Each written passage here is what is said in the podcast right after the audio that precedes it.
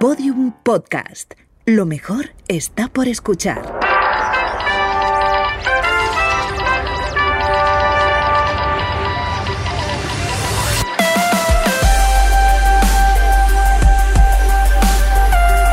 Tentación a Medianoche, un podcast que homenajea la radionovela escrita por Rafael Barón en adaptación de su novela homónima y realizada para la cadena Ser en el año 1973. Episodio 3, parte 2.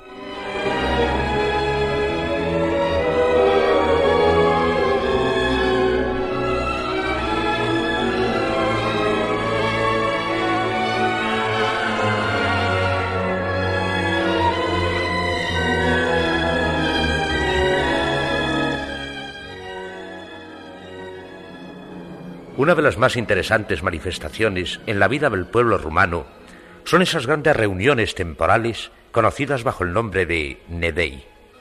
Aunque de antigua etimología eslava, Nedelia, el término adquirió hace muchos años un sentido específicamente rumano. Los pueblos eslavos vecinos aún lo emplean solo para designar el domingo o la semana. Para los rumanos, en cambio, el término tiene una acepción muy especial relacionada con una antiquísima tradición integrada en la vida social del campesino. Se refiere concretamente a una reunión festiva de amplia participación y múltiples significados.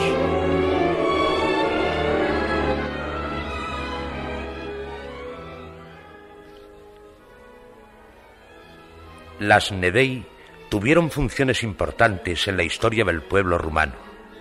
Por Nedei se entiende una reunión de miles e incluso decenas de miles de personas que a veces llegan desde muy lejos, una vez al año, en una cita con fecha fija en una determinada zona. La historia y las tradiciones de estas Nedei se pierden en el pasado remoto, siendo determinadas por las condiciones del medio ambiente y de desarrollo histórico del pueblo a lo largo de los siglos. El ambiente geográfico en que nacieron las Nedei es sobre todo el montañoso. Hasta hoy en día, estas grandes reuniones populares de pastores, agricultores, fruticultores, guardabosques y aserradores, en las que también intervienen, como es lógico, cazadores y pescadores, se celebran en los Cárpatos,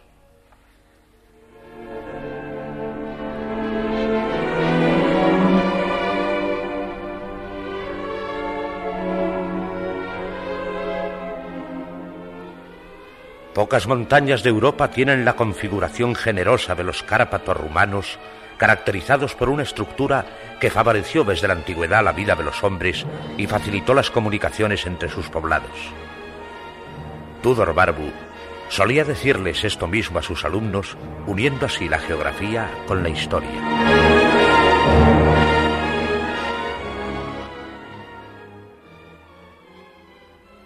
Los valles son angostos en los Cárpatos, pero las mesetas son extensas. Esta es la característica geográfica general de nuestras montañas que las diferencia de los Alpes. El hombre fraternizó con la montaña, la conoció en todos sus rincones, atravesó todas sus mesetas. Los caminos que cruzan los valles son recientes. Los viejos, los antiguos caminos surcaban las cumbres. En las mesetas prosperaba el pastoreo que fue quizá el más extenso de toda Europa. Los Cárpatos, atravesados por numerosos pasos, facilitaron el contacto entre los rumanos de los tres principados medievales y constituyen, en resumen, el rasgo definidor de la unidad de la tierra rumana, de nuestra tierra.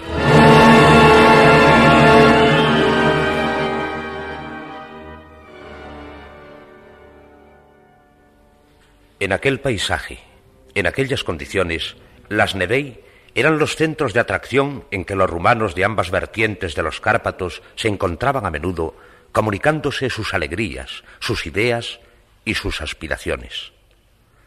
Luego, las Nedei se difundieron también por las colinas y las llanuras, dando lugar, en múltiples lugares, a canjes de ciertas mercancías, a la celebración de días vinculados a viejas tradiciones. Eran motivo de encuentro de los hombres maduros y, sobre todo, de los jóvenes. Una de las más antiguas Nedei, que hoy perdura, es la llamada Feria de las Muchachas, celebrada en el monte Gaina, de los Cárpatos occidentales.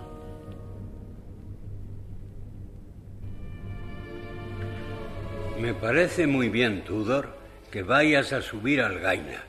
El mismo nombre de la fiesta, la Feria de las Muchachas, te permite asegurar que si encuentras allí a la tuya, podrás casarte con ella urgentemente, pues habrá ido como las demás eh, en busca de esposa. Padre. Anda, anda, no pierdas aquí el tiempo.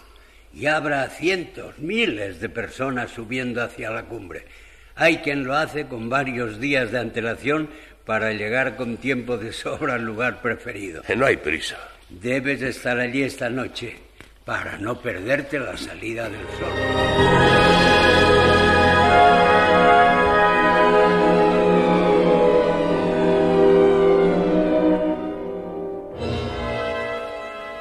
Todavía era de noche cuando Tudor Barbu alcanzó la cumbre. Había efectivamente en la montaña infinidad de personas, hombres y mujeres, jóvenes y viejos, que bromeaban y reían y cantaban a la luz de las lámparas que habían llevado. ¡Atención! ¡Atención todos! Está empezando a clarear. Dentro de poco saldrá el sol.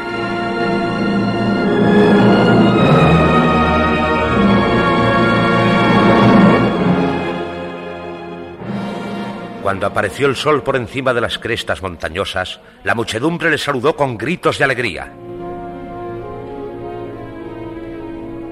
Era la señal de que empezaba la fiesta, una fiesta que, como siempre, duraría tres días.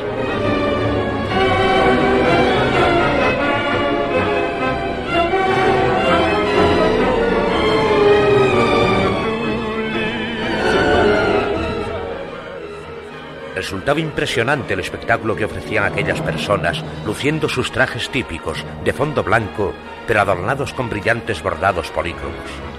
Los hombres llevaban zamarras y pecheras con flores, las mujeres sus mejores vestidos.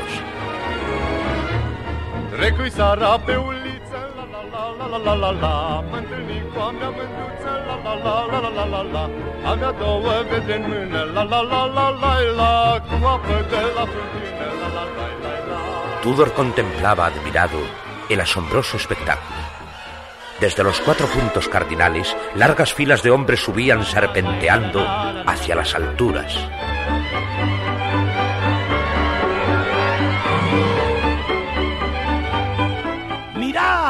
¡Ahí vienen los motis! Es muy fácil verlo, con las sayas rojas que llevan sus mujeres. ¿Y qué decir de los sayales blancos de los hombres?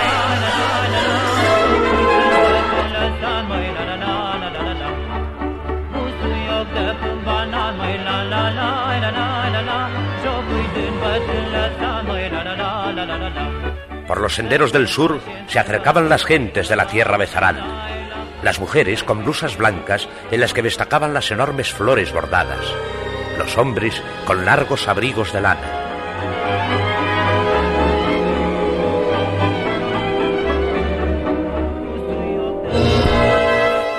Por los caminos del oeste se aproximaban también los de Beillús y Bascau, con sayas blancas y vestidos adornados con motivos geométricos en negro y en rojo.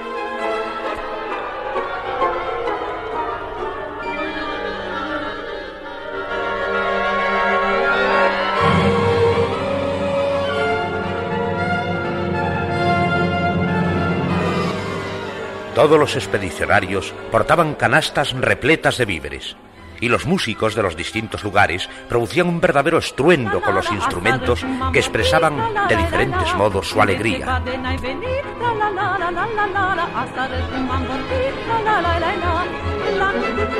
La ascensión general duró, como siempre, varias horas. Luego, alcanzada por fin la meseta, la enorme multitud se dividió en grupos por parentescos y vecindades. Hecho esto, dio comienzo la habitual y gigantesca comida campestre.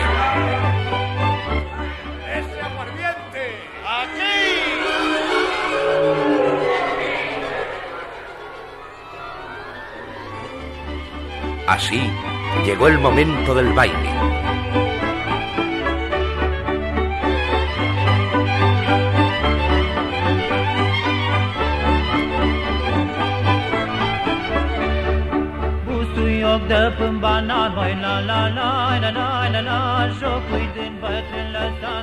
Mientras los jóvenes danzaban, los hombres empezaron a pasar de un grupo a otro, deteniéndose para mirar las diversas mercancías expuestas en el prado. Tarros, ollas, cántaros, rastrillos, cubos, cuernos pastoriles, una infinidad de objetos de madera ejecutados con gran arte, tejidos, telas, dulces, tocino, salchichas. Todas las cosas, en suma, que unos y otros habían subido hasta allí para venderlas o para consumirlas.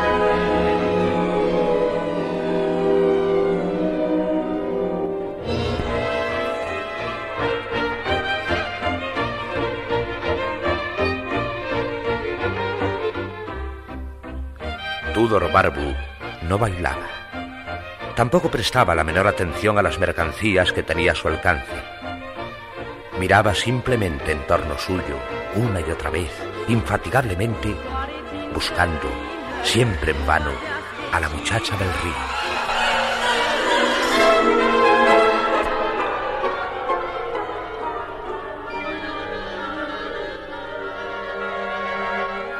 Pasada la fascinación de los primeros instantes del día y perdida poco a poco la esperanza de encontrar a la desconocida, Tudor no podía ahuyentar el pesimismo. Es inútil. ¿Qué voy a conseguir en un lugar como este, en medio de la muchedumbre? Yo no busco una muchacha cualquiera. Es ella, tiene que ser ella. Solo ella.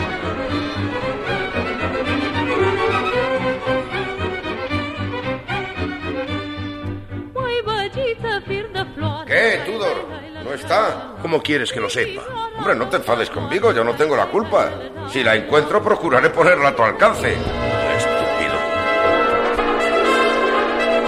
Espera, Tudor. ¿No quieres saludarme? Hola, Carmen. Señor, qué cara tan seria. ¿Te ocurre algo? No, No estarás enfermo, ¿verdad? no, Entonces, ¿qué haces tan solo en medio de la gente? nada. ¡Qué ocupación tan tonta!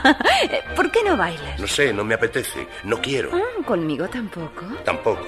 Eres... Déjame, por favor. Está bien, allá tú. Pero no sueñes, Tudor. Aunque estemos tan cerca de las nubes, no sueñes. Ella no está. Me dice el corazón que no ha venido. ¿Y sabes por qué no ha venido? Porque no le hace falta buscar marido. Porque ya está casada. Calla. no sueñes, Tudor, no sueñes.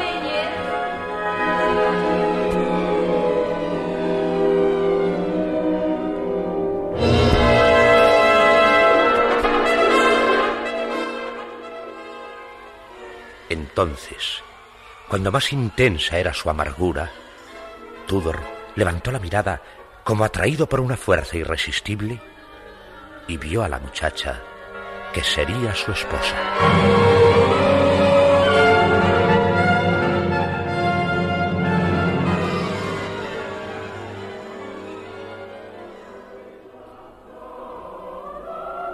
La música, las gentes bulliciosas, la locura reinante, todo desapareció para él bajo el hechizo de los ojos que se clavaban en los suyos.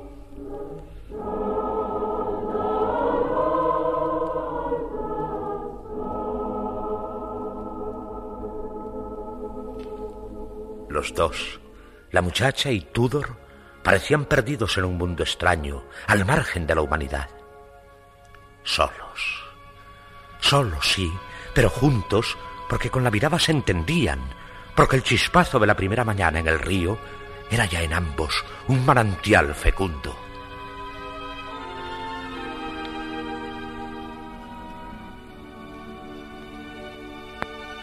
Te buscaba. Y yo a ti.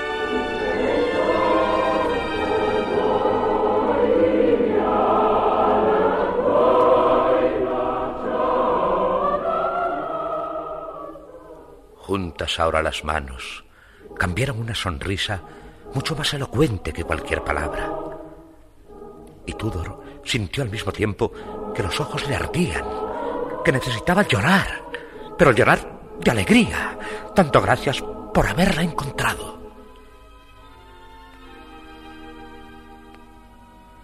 María. ¿Cómo sabes mi nombre? Lo adiviné aquel día. Contigo no podía engañarme. Eres tú, lo sé, estoy seguro. Eres tú la mitad de mi alma. Tú, María.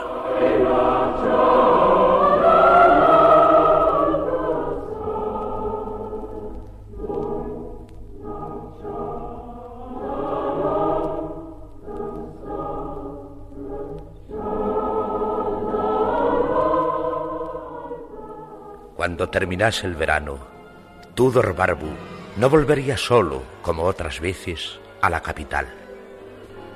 Ya tenía compañera, esposa. Era un hombre feliz.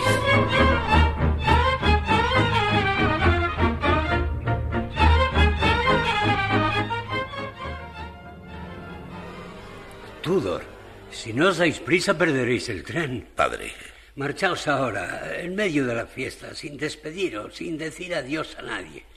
Todo está preparado y el coche os espera al otro lado. adiós, padre. Hasta la Navidad.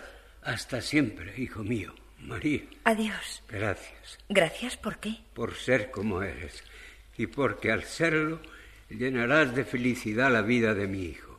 Un abrazo, María. Tú también, Tudor. Padre. Ahora marchaos.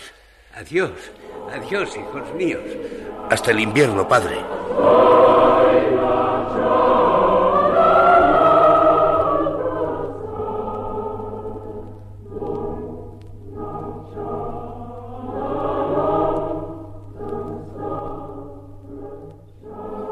La imagen de los recién casados se borró en las turbias pupilas del anciano. Este suspiró profundamente, con alegría por la dicha de Tudor y también con pena, porque sabía, sentía que no volvería a ver a su hijo en este mundo.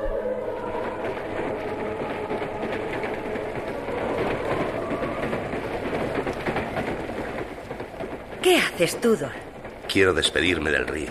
¿Del río? De ese río que te llevó a mi vida, porque la belleza viene con el agua. Tudor.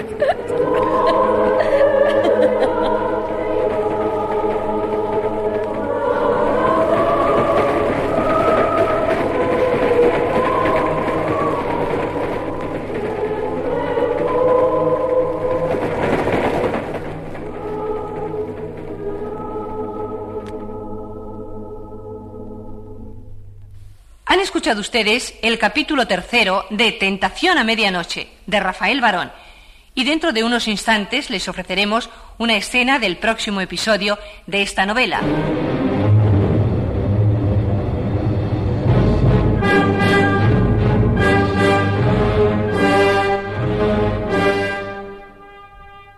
En el horizonte, cada vez más desolador y hostil, ya se vislumbraba la amenazadora sombra de Hitler, a cuya influencia, que descansaba en la fuerza, pues sus hombres se encontraban cerca de la frontera, se debería el tratado, nefasto para los intereses rumanos, firmado en 1939 con Alemania.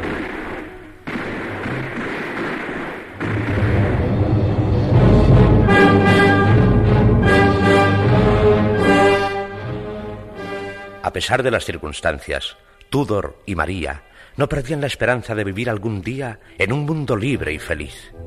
Su anhelo compartido, lejos de quedar circunscrito al campo de los sueños románticos y las heroicas ilusiones, era lo que les impulsaba a luchar denodadamente, en la medida de sus fuerzas, contra el destino adverso.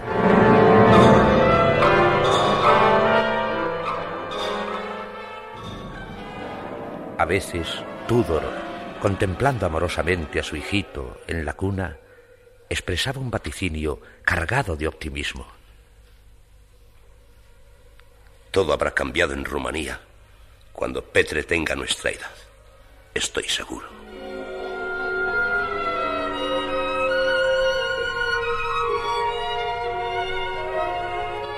Petre, demasiado pequeño para entender lo que hablaban sus padres, les sonreía como si hubiese intuido el alcance de sus palabras y la promesa que en éstas iba implícita, y pretendiese agradecerles su intención y sus desvelos.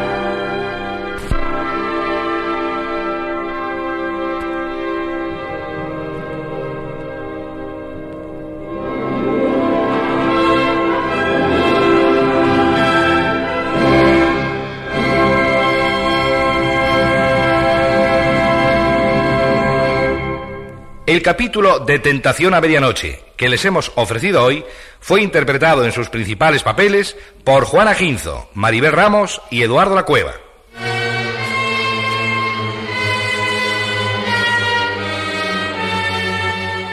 Narrador Julio Varela.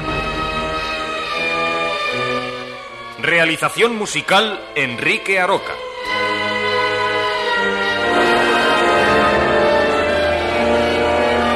Dirección José Fernando Dicente.